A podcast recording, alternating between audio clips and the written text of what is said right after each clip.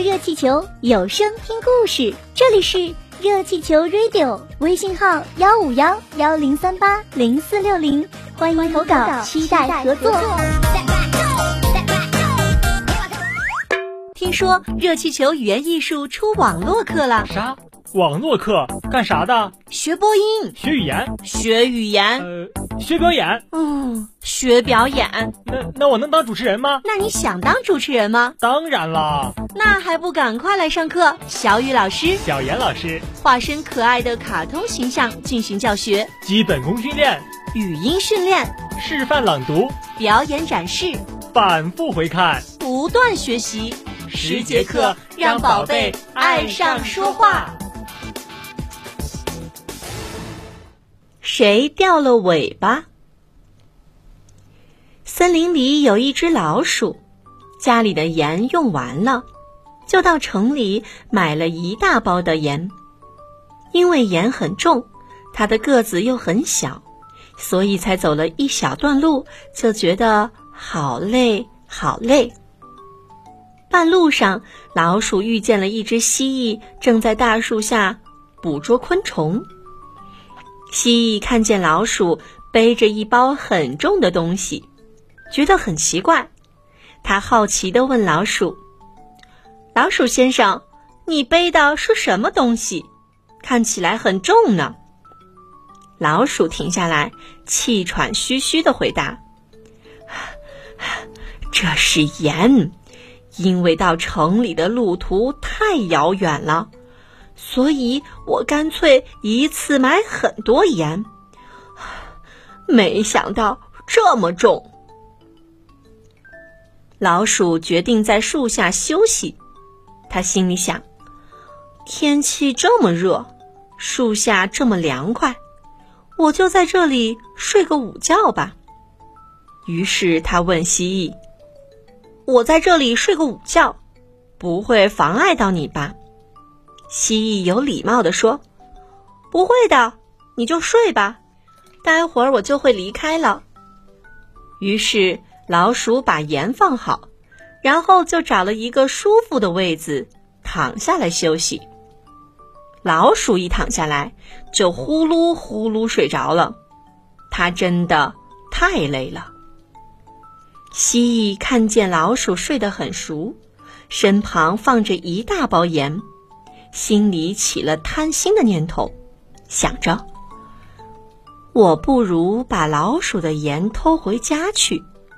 这么大的一包盐可以用很久，我就不用辛苦的到城里去买了。于是，蜥蜴趁老鼠睡觉的时候，找了一颗石头。偷偷把老鼠的盐换掉，然后悄悄地溜走了。老鼠睡醒以后，看看四周，天快黑了，蜥蜴也不见了。老鼠背起盐，慢慢地走回家。回到家以后，老鼠打开包包，想把盐放好。老鼠大叫：“啊，怎么会是一颗石头呢？”我在市场买了一大包盐，回家以后竟然变成了一颗石头，这是不可能的事。老鼠自言自语地说：“一定是在半路上遇到的蜥蜴，它偷走了我的盐。”老鼠匆匆忙忙回到中午睡觉的地方，可是蜥蜴早就不在这儿了。老鼠正在发愁，想着怎么办？怎么办？突然发现树上有些盐渣，他就跟着盐渣掉落的方向找去，终于在另一棵树洞中找到了蜥蜴。老鼠有礼貌地问：“蜥蜴先生，你好，我是中午在大树下和你碰过面的老鼠，我买的一包盐不见了，不知道你有没有看见？”蜥蜴摇摇头说：“没有啊，不过我在回家的路上确实捡到一块盐。你的是一包盐，我捡到的却是一块盐，所以应该不是你的才对。”老鼠听了蜥蜴的回答，非常生气。他知道他的盐肯定是被蜥蜴偷走的，可是他没有办法证明这块盐是自己的，也没有人看见蜥蜴偷了他的盐，所以老鼠只好自认倒霉了。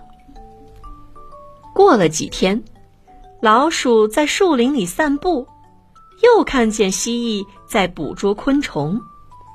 蜥蜴把身体钻进一个树洞中，只有尾巴露在外头。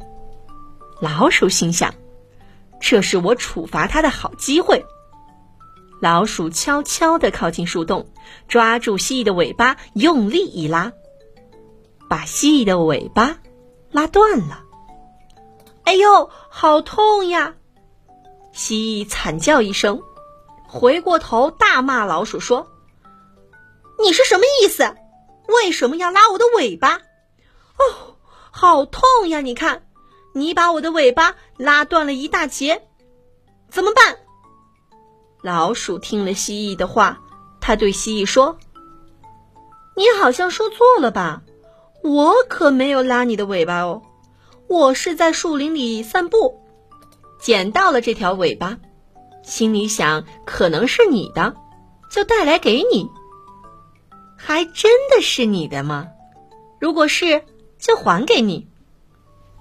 蜥蜴知道这是老鼠故意整它，可是想到上次偷盐的事儿，自己也确实不应该偷老鼠的盐，因此忍着伤口的疼痛。就气冲冲的离开了。老鼠虽然报了仇，可是回到家以后，想想自己的行为，也觉得有些不好。为了一包盐，把蜥蜴的尾巴拉断，确实太过分了些。于是，老鼠从柜子里拿出一些药，还带了一份礼物，往蜥蜴的家走去。半路上，老鼠又遇见蜥蜴，蜥蜴手里也提着一包东西。老鼠先不好意思地说：“你的伤口还痛吗？我带了一些药给你。”蜥蜴对老鼠说：“没关系，过几天我的尾巴会再长出来。这包盐还给你，我不应该贪心偷了你的东西。”最后。老鼠和蜥蜴握了握手，一起开心的笑了起来。